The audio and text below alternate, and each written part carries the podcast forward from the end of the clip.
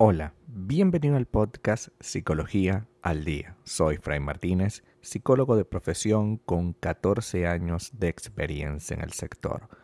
Como pudiste ver en el título de este episodio, hoy vamos a hablar un poco acerca de mi pareja.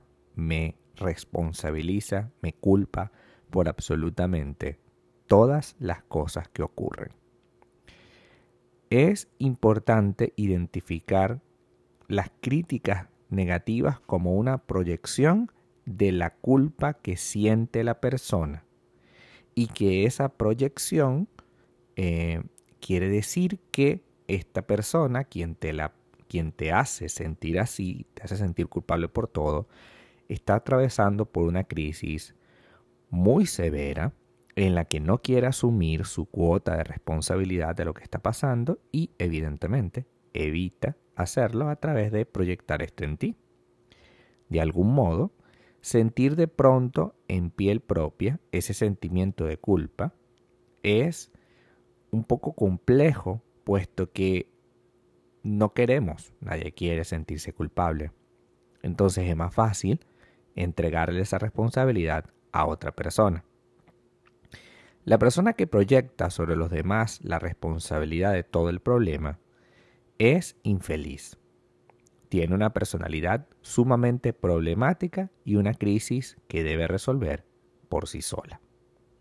Es importante entender esta dinámica desde ese punto de vista.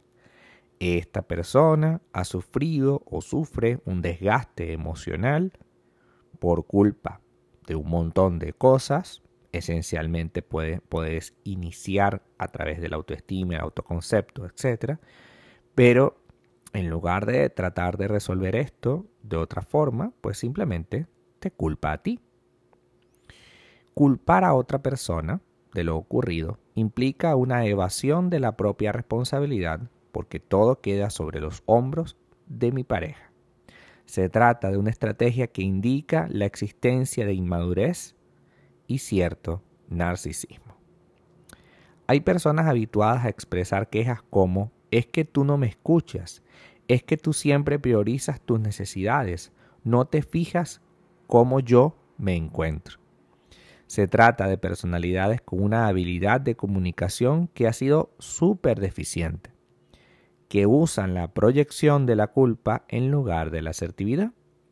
Por ejemplo, antes de decirte a la otra persona, es que tú no me escuchas, es más adecuado comunicarle algo como me gustaría que me tuvieras más en cuenta. Necesito poder hablar contigo con naturalidad, escuchándonos el uno al otro.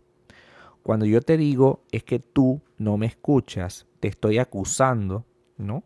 Y probablemente te sientas a la defensiva porque sí, a ver, ya la frase está mal. Tú no me escuchas. ¿Y, ¿y quién está hablando? Estás hablando tú. O sea, sí te estoy escuchando. De hecho, hay personas que se sientan a decir un montón de cosas y después incluso llegan a tener el, valor de decir, es que yo no me siento escuchado, pero has hablado durante toda la jornada. Tú has sido el único que ha hablado.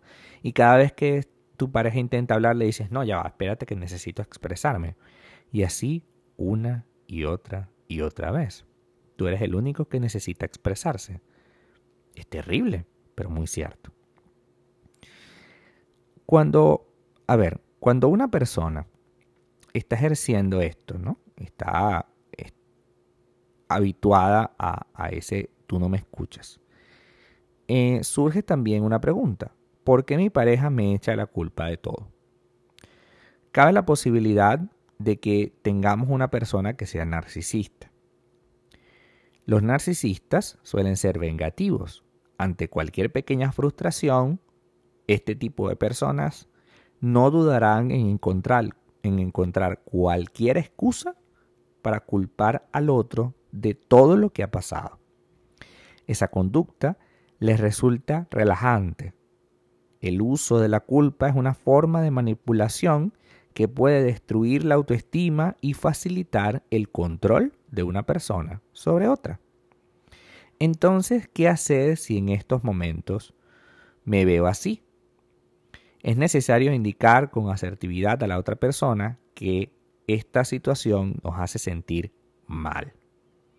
Sentir en piel propia ese resentimiento que el otro puede sentir sobre nosotros, sobre algo que no tiene sentido, porque a ver, ¿de qué forma yo puedo ser culpable de todo? Porque somos dos. Si tras una conversación tú te das cuenta que esta persona no mejora, ni tiene voluntad para mejorar, entonces es importante que entiendas que esto simplemente ha sido una manipulación emocional, que esta persona no quiere y no le da la gana de asumir ninguna responsabilidad sobre absolutamente nada y que básicamente lo que desea es sacarte provecho, ¿no? Entonces, contra eso, lo que tenemos que hacer es darnos cuenta y tomar decisiones tu pareja puede estar atravesando por un momento de crisis en el que, bueno, tiene tantos problemas en el trabajo que todo lo que pasa en casa es tu culpa. Básicamente lo utilizan como una defensa, ya que tengo muchos problemas en el trabajo, todo lo que pasa en casa es culpa de mi pareja y así evito tener otra cuota de responsabilidad. Contra ese tipo de situaciones, que son bien común, vamos a conversarlo, saquemos a nuestra pareja un día, vamos a darle una vuelta, vamos a conversar sobre el tema. Mira, yo creo que tú estás responsabilizándome por absolutamente todas las cosas y evidentemente eso me hace sentir cargada o cargado y yo no quiero responsabilizarme por todo. Tú tienes una cuota de responsabilidad en tu trabajo y en tu casa. Si tú no sabes gestionar tus problemas del trabajo, pues no me los puedes traer a la casa y mucho menos me puedes responsabilizar a mí por todo y tampoco puedes que yo pueda con todo, es decir, tampoco puedes obligarme a que yo tenga que poder con absolutamente todo. De eso no se trata una relación de pareja. Entendiendo, entendiendo esto, pues será más fácil construir algo más sano.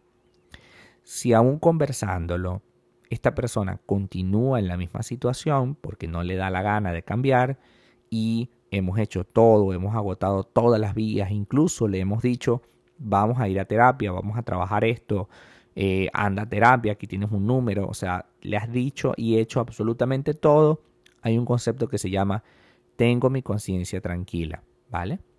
Ya tú tienes tu conciencia tranquila, hiciste lo que pudiste, lo que te dejaron hacer. Y en vista de eso, pues tienes todo el deber y todo el poder de decir hasta aquí llegamos. No me la calo más. Y pongo un stop y termino la relación. Porque si no lo hago hoy, puedo correr el riesgo de acostumbrarme a este tipo de dinámicas y creer que este tipo de dinámicas es la única manera de poder ir a una, a una pareja. Yo he tenido pacientes aquí en terapia que me dicen que han pasado por años de este tipo de, dinámicas y no se habían dado cuenta que es una dinámica tóxica. ¿Por qué? Porque se acostumbraron, pensaron que como él es el hombre o como ella es la mujer, pues ellos actúan así y, y esto es así y esto no va a cambiar y todas las mujeres y todos los hombres son iguales, entonces para qué yo me voy a buscar otra persona, prefiero quedarme con mi malo conocido que buscar un bueno por conocer y una serie infinita de distorsiones. No es sano que nuestra pareja nos culpe por todo. Cuidado. Si nuestra pareja nos culpa por todo, corremos el riesgo de creernos que eso es verdad cuando no lo es. Hasta acá nuestro episodio del día de hoy. Muchísimas gracias por quedarte aquí hasta el final.